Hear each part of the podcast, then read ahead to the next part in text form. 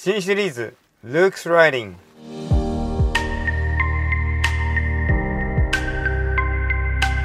こんにちは誠です。今日から新シリーズルカが書いた書物から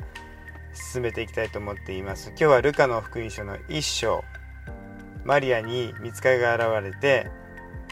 精霊があなたの上に臨む時に糸高き方の力があなたを覆いますと言ってそうやってイエス様を宿すそういう告知がされる箇所です。でも聖書を読んでいるとですね特にガラテヤ書の2章なんかはですねイエス様をうちに宿すのは別にマリアだけではない。私たちの内側にもイエス様は宿ってくださるお方なんだって書いてあります。それはどうやってかと言いますとやっぱり精霊によってマリアがイエス様を宿したように私たちも精霊によってなんですよ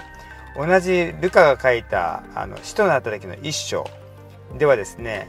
精霊があなた方の上に臨まれる時あなた方は力を受けますというふうに言われて、え、そして精霊が弟子たちの上に臨んで彼らが本当に別人のように変わって力ある働きをし始めましたよね。イエス様をうちに宿すというのはマリアだけに与えられた約束ではない。私たちにも約束されていることなんです。